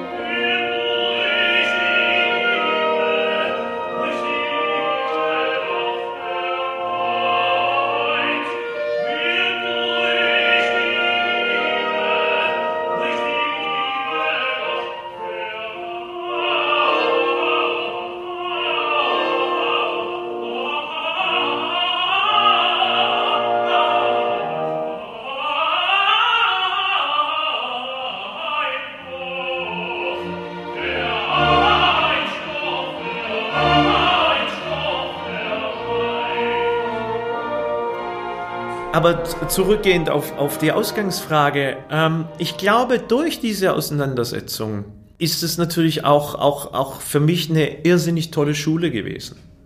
Aber dieser Mozart-Stempel, der hat dich nie gestört, oder? Dass du so ein bisschen festgelegt warst. Naja, ich, er hat mich nicht so gestört, glaube ich, weil ich immer auch zum Beispiel ähm, immer für Uraufführungen in Frage kam. Und das hat mich dann immer auch befreit davon. Weil so schwer Uraufführungen sind, sie sind natürlich befreiend, indem sie, also stimmlich auch anspruchsvoll, also extrem oftmals, ähm, einfach in der Amplitude, im, im, in, in der, im Umfang, den man leisten muss und so weiter. Ähm, auch teilweise gegen schrecklich laute Orchester, ja, ähm, und so weiter. Es ist ja, aber das hat mich natürlich in dem Sinne befreit, weil es keine Vorbilder gibt, weil du, weil du etwas kreierst, ja, zusammen natürlich mit, mit Regisseur, mit, mit Dirigent, mit Komponist teilweise auch, ähm, aber du hast einen gewissen, eine gewisse Freiheit und die habe ich auch immer sehr genossen bei solchen Projekten. Auch die, die, die, wie soll ich sagen, die Erkenntnis oder die Erfahrung zu machen, falsch sein zu dürfen, weil es einfach gar nicht richtig geht, ja, ja, ja. weil das quasi nicht machbar ist, ja. Das war auch eine ganz tolle Erfahrung. Also immer zu, zu erkennen, dass alles, was wir tun, jedes Mal einfach ein verdammter Versuch ist, etwas richtig zu machen. Das ist auch eine tolle Schule, weißt du?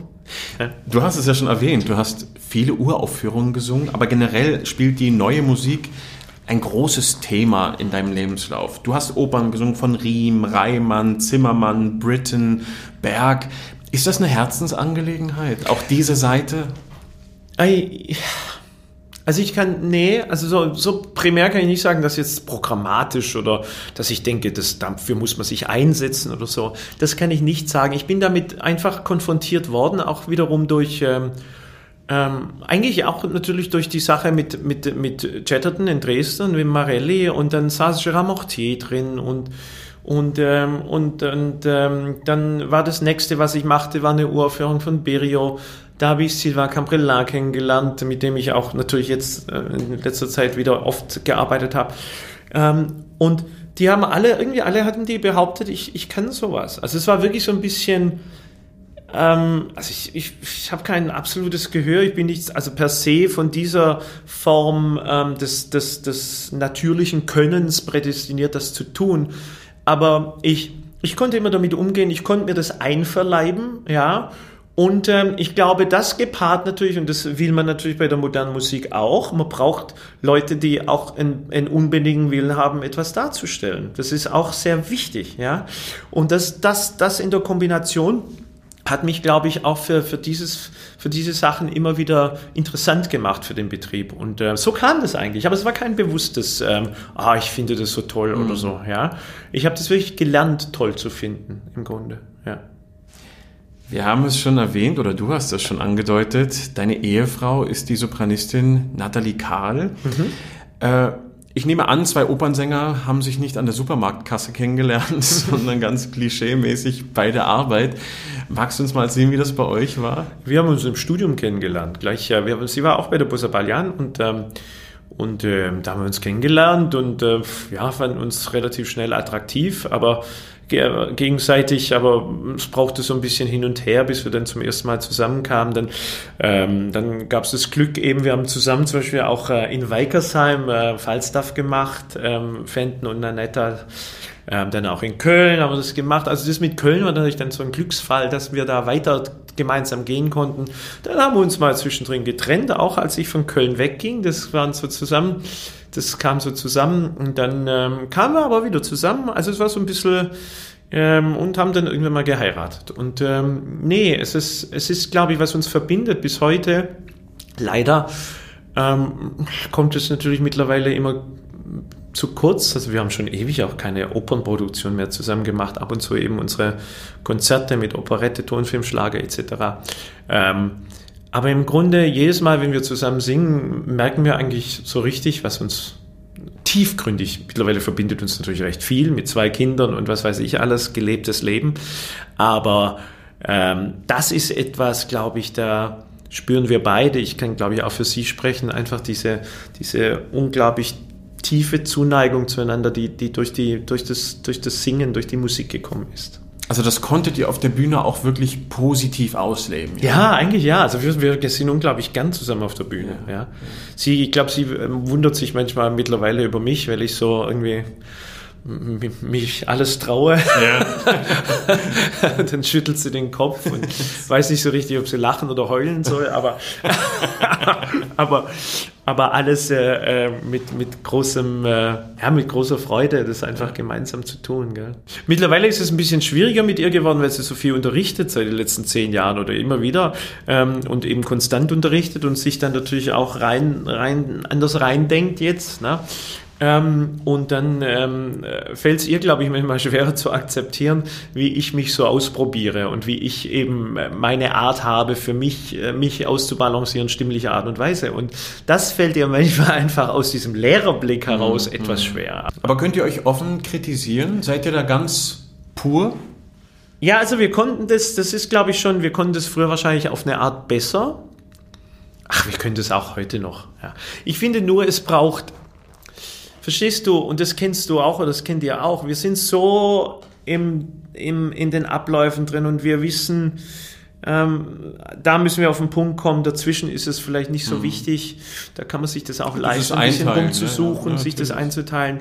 Und ich habe natürlich oftmals, wenn ich mich zu Hause irgendwie mit Musik beschäftige, habe ich keine Lust hier auf 150 Prozent stramm zu stehen und zu singen. Habe ich einfach, weil ich weiß, ich kann mir das aneignen in einer anderen Art und Weise. Ja, weil ich einfach weiß, wenn ich Noten lernen muss, wenn ich das ertaste, habe ich mein, mein, mein System für mich entwickelt, wie das für mich funktioniert, wie ich dann ähm, also, einfach das analytische Vorgehen. Ja, ich habe eine ganz analytische Art, mir zum Beispiel eine neue Partie anzueignen. Ja, und ähm, und äh, da sitze ich halt dann vor dem Flügel und singe so vor mich hin, ja. Und wenn sie natürlich da in dem Moment irgendwas zu mir sagt, das ist natürlich ein No-Go, ja, sehr logisch.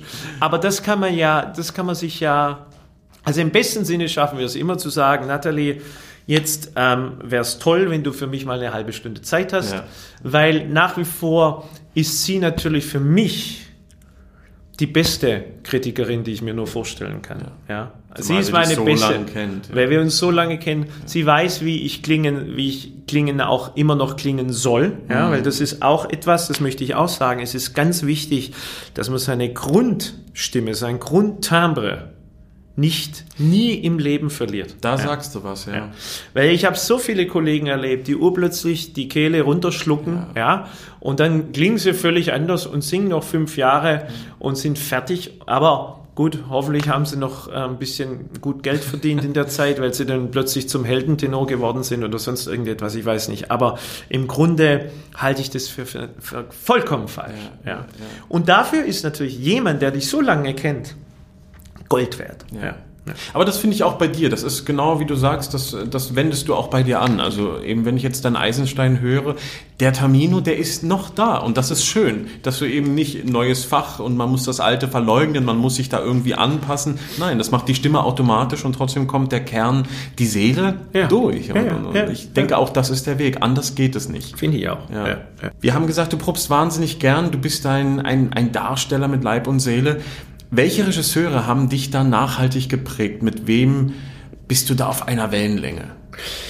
Naja, also da gab es einige. Zunächst muss ich schon auch sagen, der Krämer mit seiner, mit dieser Ästhetik und mit, mit oftmals eben dieses, diese, dieses, diese Idee von, von Spannungsaufbau auch über, über also zwischen, zwischen den Personen, auch über eine große Reichweite einfach zu, eine Spannung zu halten auf der Bühne, eine bewusste Spannung zu erzeugen.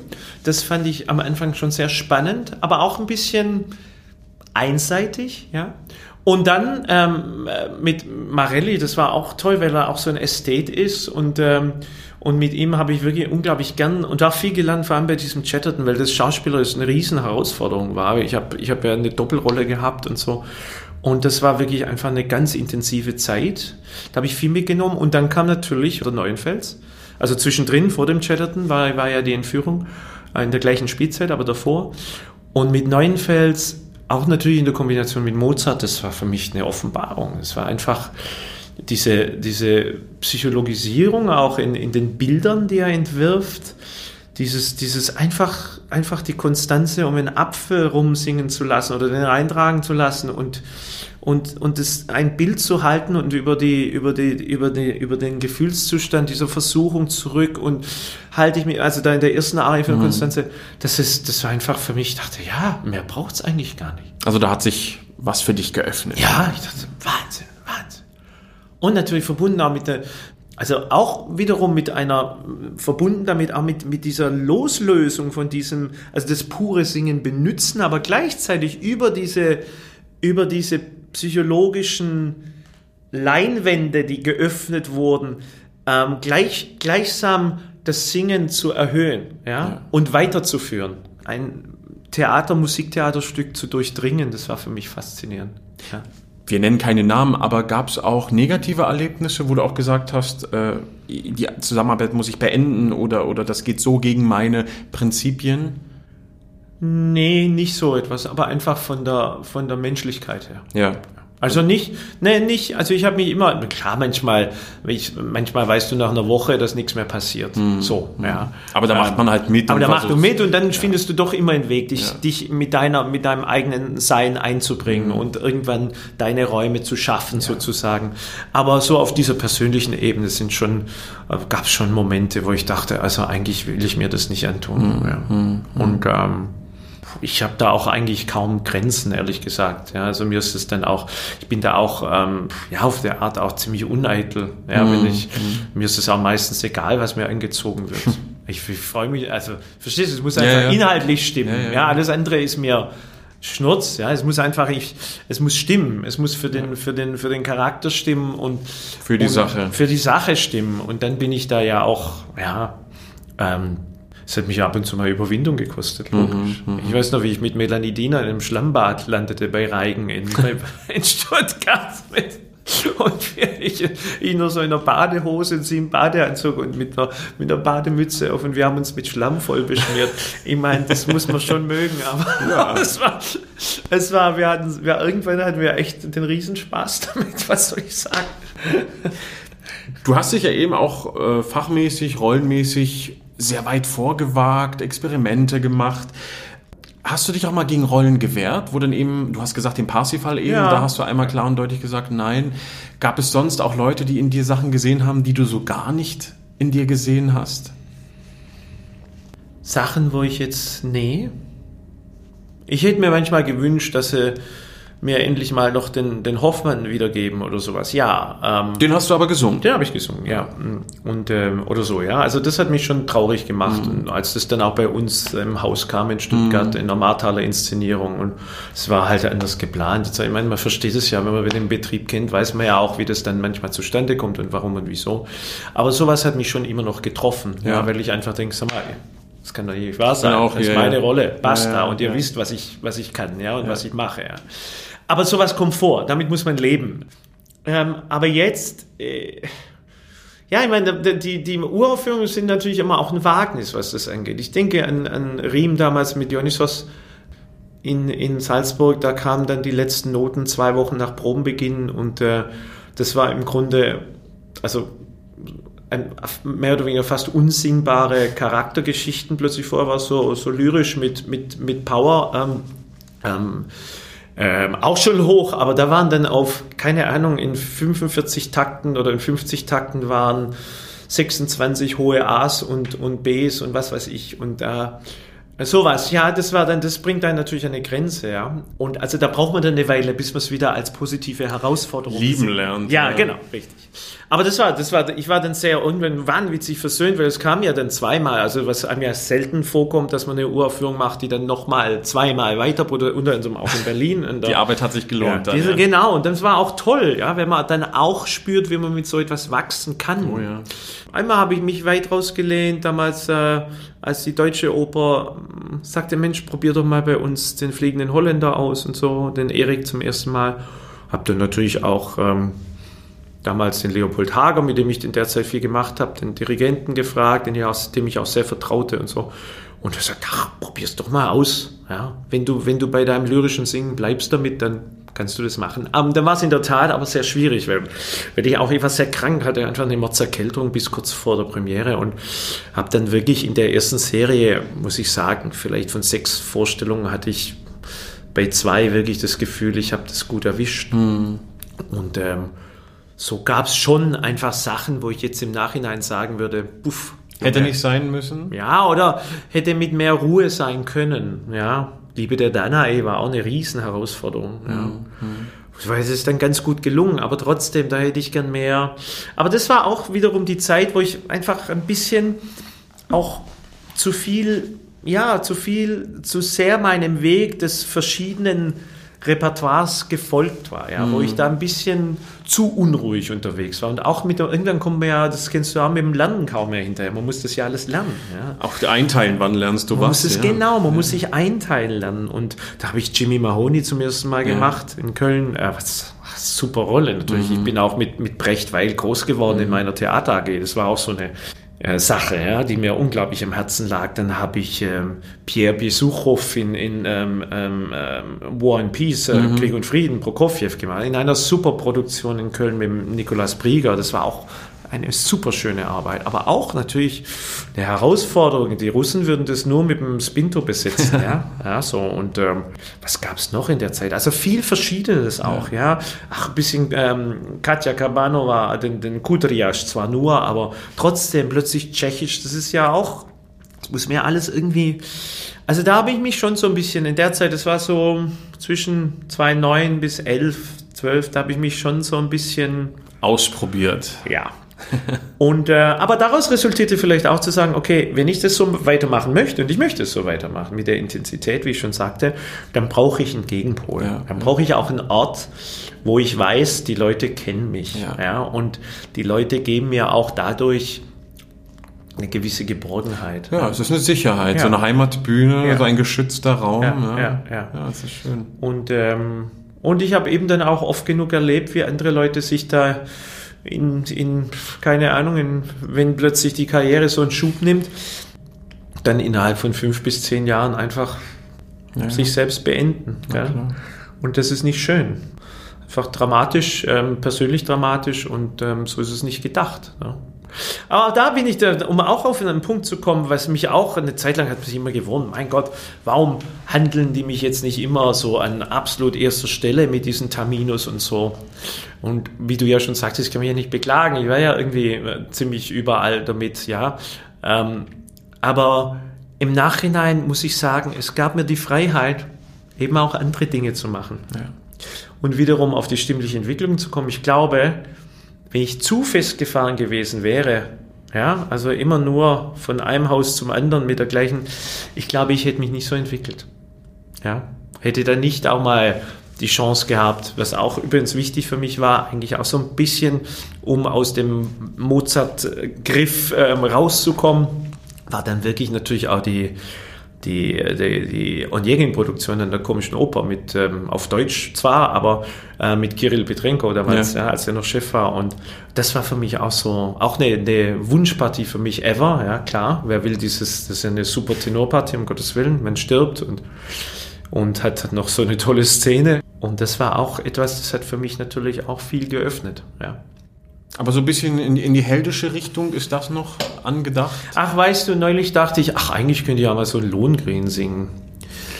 Und dann dachte ich, ach, das ist tolle Musik und das ist auch eine, äh, ja, auch, aber Nur um des Singens willen wäre es dir dann auch zu wenig. nee, es ist mir einfach. Und da ist natürlich die Gefahr größer, dass man auch ähm, völlig allein gelassen wird von einem Regisseur, Regisseurin. Das ist, die Gefahr ist sehr groß. Ja.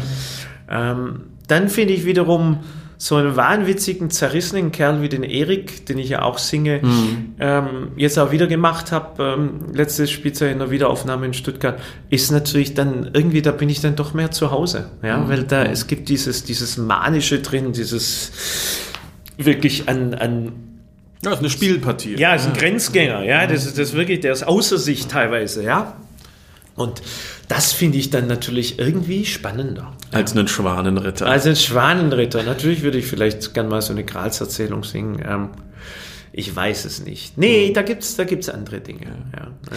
Ein weiteres wichtiges Genre, für das du dich einsetzt, ist die Operette. Mhm. Ich kann mich erinnern, ich habe dich gesehen in Lyon als Caramello in der Nacht in Venedig und man merkt dieses Herzblut. Und du hast ja eben auch zusammen mit deiner Frau eine ganz wundervolle CD aufgenommen eines Konzertprogramms. Die ganze Welt ist himmelblau, vor allem mit unbekannteren Stücken, gar nicht mal so ja. die großen Gassenhauer, was ich ehrlich gesagt umso schöner finde. Äh, wolltet ihr damit eine Lanze brechen? Wolltet ihr den Leuten zeigen, hier, das gibt es und das ist es wert, gespielt zu werden? Ja, eigentlich schon, ja klar.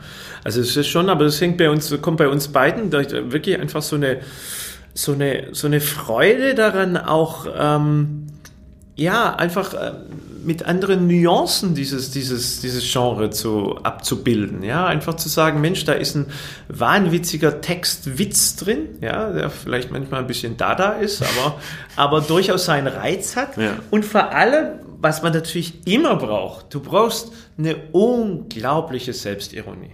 Du musst eigentlich neben dir stehen können und sagen, was war denn das jetzt gerade? Ja? Du musst dich immer wieder selbst wundern drüber, was du eigentlich gerade für ein Zeug ja. von dir gibst. So. Und darin liegt, finde ich, auch sängerisch ein kolossaler Reiz, ja, weil es ist, es ist dieses Spiel mit Klängen, mit den Nuancen der Sprache, mit, mit den vielfältigsten Ausdrucksmöglichkeiten, die die Sprache zusammen mit Musik hergeben kann. Deswegen sage ich ja immer, es ist, mein Gott, ob man jetzt ein Schubert-Lied singt oder ein Operettenlied, das ist äh, gar nicht, gar nicht so weit voneinander ja. entfernt. Kein Wunder war Tauber ein berühmter Liedsänger. Sorry, das ist, das hat, das ist nicht, das kommt nicht von ungefähr. Ja. ja.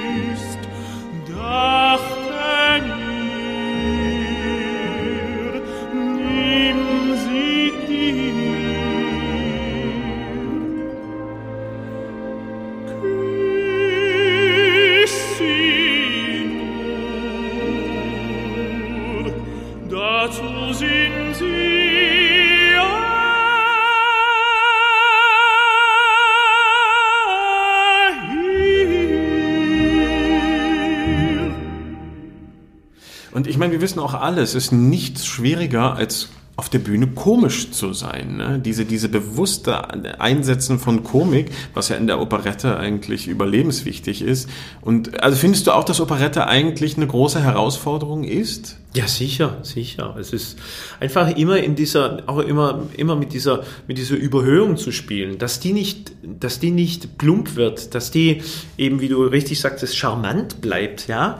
Ähm, suffisant bleibt, ja, und immer wieder auch die Fragezeichen stellt, sozusagen, ja, ähm, und eigentlich dadurch auch dem Zuschauer immer wieder diesen Spiegel vorhält. Ja, mhm. das ist, das ist eigentlich die große Kunst, die man entwickeln muss dafür. Und das ist in der Tat einfach ganz schwierig zu treffen. Ja, ähm, aber was ich auch daran liebe, es ist natürlich wie bei allem, was wir tun, aber es lebt auch von einer unglaublichen spontanen Energie. Ja, von, von Reaktion, ja, von, von, von Bälle hin und her werfen, ja, das andere auch, um Gottes Willen, das haben wir auch in der Zauberflöte, das meine ich nicht, aber beim, bei der Operette ist das auszuloten, dieses immer wiederkehrende ähm, ähm, Timing zu finden, ja, im richtigen Moment dich zu drehen und im richtigen Moment zu grinsen oder im richtigen Moment ähm, eben die, die, die Nuance zu setzen, das ist, das ist wirklich eine ganz große Herausforderung das ist einfach eine Feinarbeit.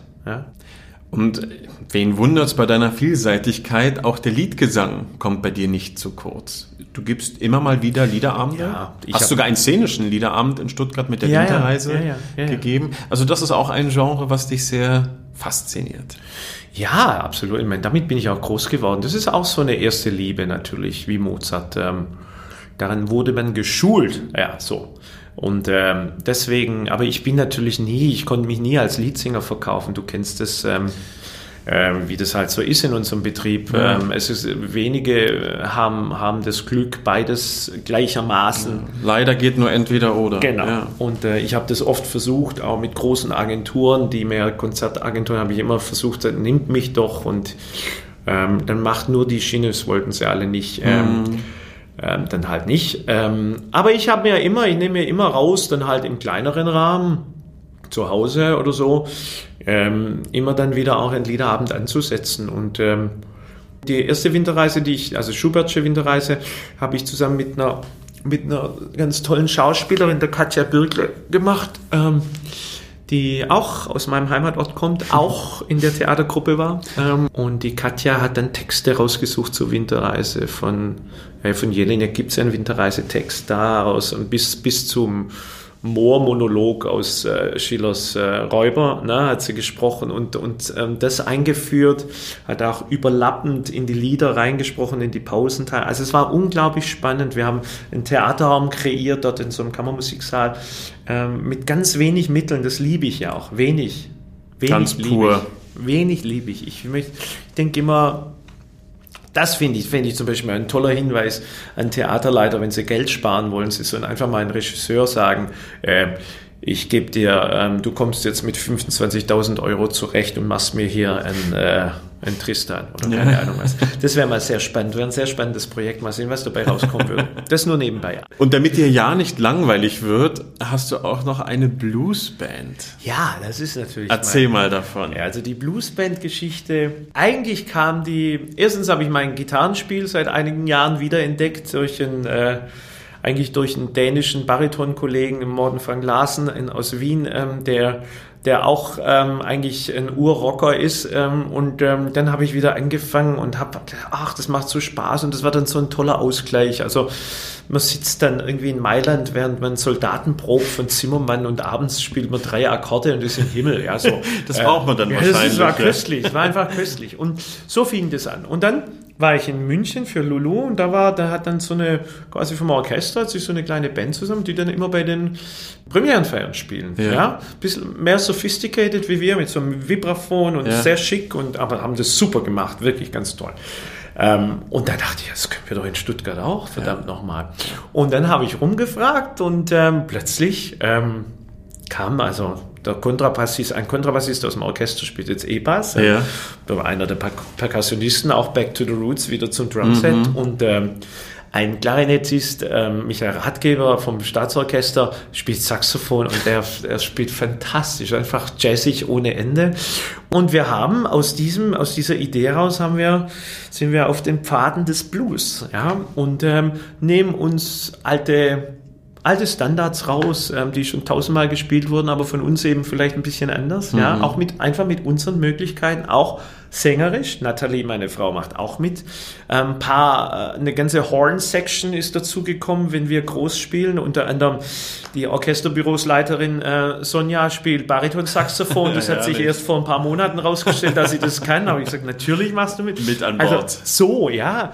Und, ähm, und wir, wir, ja, einfach wir spielen das, was uns reingeht. Ein bisschen übergeordnet ist eben diese Blues-Soul-Richtung. Aretha Franklin-Nummern natürlich für Natalie, ganz toll. Ähm, ein bisschen Clapton, ein bisschen alles, ja. Ein bisschen eben toll arrangiert auch für die Horns, ja. Bisschen Blood, Sweat and Tears, falls das jemand kennt. Das war eine Blues-Rock oder die, glaub, irgendwie gibt es die noch, eine fantastische Blues-Jazz-Rock-Formation aus den 70ern. Wahnsinnig gute Musiker und an denen arbeiten wir uns so ein bisschen ab. Und du findest trotz deines vollen Terminkalenders immer mal wieder die Gelegenheit, diese Seite auch öffentlich auszuleben, ja? Ja, also wir, wir, es läuft ja mehr oder weniger so an. Also 2018 zur Verabschiedung von Josi Wieler, das war unsere Taufe Ah, ja? ja, beim Fest. So damals. frisch ist das Projekt. haben wir ja. gespielt, ja. Und dann hätten wir im letzten Sommer hätten wir tatsächlich vier oder fünf Auftritte gehabt, die dann eben Corona-bedingt ähm, auf eins reduziert wurde. Ja. Ende Juli dann, Open Air. Und ähm, Jetzt, ja, also ich denke, ja, wir, wir werden das äh, etablieren können, auf jeden Fall. Also in unserem Ja, Umkreis natürlich. ja. Ich, ich strebe keine World Tour damit an, aber in unserem Umkreis und jeder hat ja so seine Verbindungen, werden wir das Projekt auf jeden Fall weitertreiben bis in die Rente oder darüber hinaus. Es sei dir gewünscht. Ja. Aber gibt es auch Leute, die dir diese Vielseitigkeit übel nehmen, die dann sagen, also Herr Kammersinger, wie können Sie nur? Gibt es das oder ist das Also heutzutage glaub, kein Thema? Du wirst immer auf Menschen treffen, die das nicht verstehen. Aber da dafür muss ich dir ehrlich sagen, da würde ich jetzt auch nichts, also da bin ich zu, zu alt. Also das, das, sowas würde ich mir nicht mehr nehmen lassen. Aber natürlich habe, stelle ich mir manchmal die Frage. Aber weißt du, zum Beispiel auch so ein Projekt wie letztes Jahr mit der Winterreise, das hat ja, das wurde mehr oder weniger ähm, bildhaft ja, illustriert oder kommentiert auch, ja. Ähm, nicht immer, sondern auch, das, das war eigentlich wie so eine eigene Bildschiene, die ablief. Und Filmschnipsel von dem Videokünstler Arnold Mieke, ein, ein ganz toller Typ, ein Holländer, wurde das gemacht. Und natürlich konnten viele damit nichts anfangen. Aber ich fand es auch absurd. Dann sagt ein Chorsänger zu mir, weil, also beim Lindenbaum lag ich dann unter so einer Holzbank, die halt da war, ähm, irgendwann mal. Und dann sagt er, wie kann man nur beim Lindenbaum unter einer Holzbank liegen? Da dachte ich, wie blöd bist du? Ja, also, weil, weil, also, natürlich, ich meine, ob er jetzt unter einem Baum liegt oder unter einer Holzbank, ich meine, so weit weg ist das gar nicht. Ja. Ich meine, es ist Holz, ja. Vielleicht Und hinter mir, hinter mir sah man den Aufbau der Twin Towers. Mhm. Ja, also es fand ich unglaublich spannend, einfach unterschiedliche Ebenen zu, zu, zu, zusammenzubringen. Und das kann einen natürlich stören, das gebe ich zu, aber es kann einen auch tiefgründig nachdenklich machen. Man kann sich darauf einlassen, absolut. genau. Und gucken, was macht mit Und manch einem. einer wird jetzt, weil jetzt äh, soll ja Jesus Christ kommen. Ich hoffe, dass es, je nachdem, was jetzt äh, weiter beschlossen wird, aber ich werde ich werd im Februar, März in Stuttgart Jesus Christ Superstar machen. Tatsächlich, am Ja, Opernhaus. ich werde Jesus machen. Ja, wie toll. Ja. Und da schließt sich ja auch wieder der Das Kreis. ist ja ein Kreis. Und äh, ein bisschen garniert mit ein bisschen Avopert, was eigentlich toll zu Weber zumindest teilweise passt, Ja. in, diese, in diese Kreuzigungsszene und so. Also ich verrate nicht zu viel, aber das ist unser nächstes äh, Projekt. Das ist quasi im Grunde mein Projekt am, am, an meinem Stammhaus, diese Spielzeit, weil alles andere konnte man nie machen. Ja. Drücken wir die Daumen, dass das stattfindet. das wäre spannend. Ja. Bist du unterrichtend unterwegs? Du hast schon gesagt, deine Frau ist seit zehn Jahren gut dabei. Ist Mhm. es für dich auch ein Projekt für die Zukunft? Oder machst du es mitunter schon? Ja, ich mache es mitunter schon. Ich habe ja auch ähm, ähm, so eine Art, äh, als das Opernstudio, also mit der neuen Intendanz von Viktor Schoner, habe ich dann fürs Opernstudio so eine Art Schirmherrschaft übernommen und habe das so ein bisschen gecoacht und war mal bei den, bei den Endproben da oder so. Ähm, auch ein bisschen unterrichtet. Oder, und das mache ich schon sehr gerne. Habe auch schon vorher mal unterrichtet, wenn jemand zu mir kam und sagt, Mensch, äh, ähm, aber ich habe auch einen riesen Respekt davor und ich weiß ganz, also auch der, von der Stuttgarter Musikhochschule haben sie mal gesagt, als eine große Professur frei war, komm, bewerb dich doch mal und so. Ähm, und ich habe eigentlich immer ein bisschen zurückgeschreckt. Erstens, weil mir, weil ich das Gefühl habe, ja, und darum, um dieses Gefühl muss ich gerade ein bisschen wegen Corona kämpfen, dass eigentlich noch so viel kommt, ja, und so viel Spannendes kommt. Also ich habe manchmal das Gefühl, jetzt habe ich eigentlich 25 Jahre super vorbereitet, damit ich jetzt so richtig in die Vollen Ja. gehen kann. Verstehst du, was ich meine? Ja, so richtig alles ausschöpfen. Meine Und dann ist man Stimme ausgebremst. gibt viel her. Ja, ich kann, ich kann, ich kann genau das, ich kann die Extreme ausloten, so wie ich das möchte. Ähm, und ähm, jetzt, toi, toi, toi, ich hoff- hoffe, das bleibt so, ja, von den Möglichkeiten, die mir gegeben werden durch den Betrieb. Ähm, aber also da stand dann immer für mich, für mich war ganz klar, wie, wie soll ich, wie, weil, äh, mein Lehrer Karl hat gesagt, wenn du unterrichtest, unterschätzt es nicht, das ist ein anderer Beruf. Ja? Und ähm, ich glaube, er hat recht. Weil nicht, nicht, nicht in der Sache, ja. Es geht um das Singen, es geht um das Darstellen und so weiter und so fort. Das, das ist klar, aber du musst, du, du bist in einem anderen Aggregatzustand. Du musst auf Menschen permanent eingehen, du musst die ausgleichen, du musst, du musst, gut, machen wir manchmal auf der Bühne auch, ja, aber da ist es so direkt und die wollen wirklich direkt was von dir, ja, und du bist denen auch verpflichtet und da kommt der Haken, ja. Ich kann nicht, ich kann nicht irgendwie nur, weil es, ähm, weil es äh, wirtschaftlich, äh, pensionstechnisch opportun ist, jetzt mit Anfang 50 eine Professur annehmen, wenn ich nur, wenn ich, wenn ich eigentlich gar nicht für die Leute da sein kann. Punkt. Ja. Und das, das kann mir keiner erzählen, der versucht, zweigleisig zu fahren, dass er es wirklich hinkriegt. Sorry. Ja, ja, ja absolut. Ja. Das heißt, ich muss das irgendwann, es ist in meinem Kopf, aber irgendwann muss man dann eine Entscheidung treffen. Ja, aber du weißt auch, dass es, das, und das ist auch ein Hinderungsgrund, man darf auch nicht unterschätzen, wenn man in diesen Kosmos Hochschule geht, was das bedeutet. Oh ja. Und wie viel alte Fehde und Fäden, ja, Zeug, ja. was du da alles auf dich nimmst. Da ist Konfliktpotenzial Konflikt, ja. drin. Ah, oh, Und das ist auch eine Aufgabe, darf man auch wiederum nicht unterschätzen. Das nimmt Kraft, das nimmt Zeit, das nimmt ähm, Verbindungen schaffen, das nimmt Austausch, alles Kommunikation, das muss alles funktionieren. Und das ist, das ist eine Riesenaufgabe. Du hast noch wahnsinnig viel vor dir, du hast aber auch schon wahnsinnig viel auf dem Rücken. An Erfahrung, an Rollen, an Eindrücken. Bist du zufrieden mit dem, wie alles bis dato gekommen ist, gelaufen ist, äh, was du erreicht hast? Ist der Weg so, wie du ihn dir als, als ganz junger Anfänger gewünscht hast? Ach, ich weiß nicht, ob der Weg so gewünscht war. Ich kann nur sagen, äh, der Weg war immer ein grundehrlicher Weg mit mir selbst, mit dem, was ich geben konnte. Ähm, und in dem Sinne unglaublich zufriedenstellend. Wobei ich auch jetzt noch Momente habe, wo ich ganz genau weiß, die Vorstellung 2001 Entführung, das war echt nicht gut. Oder keine Ahnung. Also ich habe, weiß nicht, ob du das kennst, ich habe manchmal beschäftigt mich das kolossal und dachte, mein Gott, was hast du da abgelegt? Oder was? äh, weil- Nee, ich, ist, bei mir ist es noch schlimmer. Ich kann mich an einzelne Töne erinnern. Die Tatsächlich, ja. Aber das kenne ich auch, ja. ja, wo ich denke, ach, jetzt sei mal ein bisschen großzügiger, gell? So, aber das, es gibt wirklich Dinge, die bis heute an mir nagen oder immer wieder nagen dürfen. Ich lasse es ja auch zu, offensichtlich. Und das ist auch so ein, so ein Prinzip, glaube ich. Ich habe mich daran gewöhnt, dass die Auseinandersetzung mit diesem Beruf mich sehr viel innere und auch äußere körperliche Kraft kostet. Und was ich mir noch wünschen kann, ist, dass ich, dass ich einfach weiterhin versuche, so klug zu sein, dass, dass ich das immer wieder in einen, in einen, in einen, in einen guten Fluss bringe. Ja. Ja. und dass ich da einfach so lange wie möglich ähm, da rausschöpfen kann. Das ist einfach etwas, ähm, weil dann glaube ich, ähm, wird man immer wieder was finden. Also man wird immer, man wird nicht ans Ende kommen. Garantiert nicht. Ich kann nur sagen, es ist ein großes Vergnügen, mit dir auf der Bühne zu stehen, auch von deinem ganzen Wissen, von, von deiner Kunst profitieren zu können, lernen zu Vielen können. Dank. Ich wünsche dir alles, alles Gute für alles, was noch kommt. Auch mal gucken, wo es mit unserer Fledermaus noch hingeht. Ja, richtig. Wann wir die denn auch Richtig. endlich mal so richtig ausleben können. Bleib gesund und vielen Dank für deine Zeit und das schöne Interview. Ich danke dir für dieses schöne Interview. Herzlichen Dank.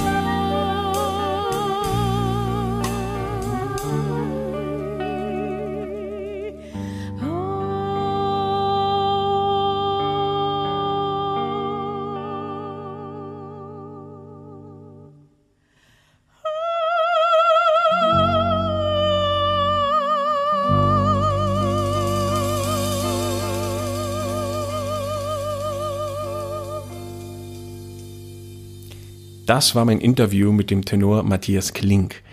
Ausklingen lassen haben wir es mit Summertime, gespielt von Matthias Klink und seiner Bluesband Jab und hier auch wunderbar gesungen von seiner Ehefrau, der Sopranistin und sehr überzeugenden Soul-Sängerin Natalie Kahl.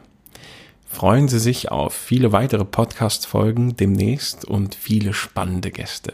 Vielen Dank fürs Zuhören und bis bald bei Parlando.